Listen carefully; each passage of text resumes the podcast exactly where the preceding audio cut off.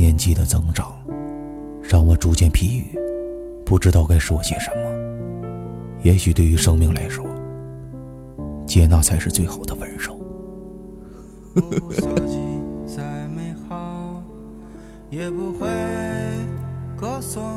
接纳一个人的出现，还是接纳一个人的再也不见？本身缺乏热情，又懒，不愿意过多久走在热络感情中，所以就当我是一个孤僻的人吧。听过一个女孩说过这样一句话：“你记得，下辈子我宁愿做条狗，在你身边，你会上班养我，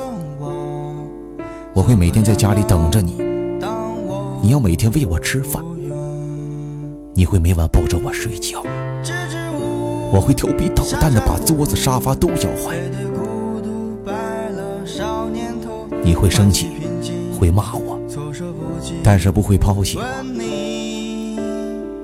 我会闻你衣服，嗅你袜子，我会把你带回家的每一个女朋友都轰走。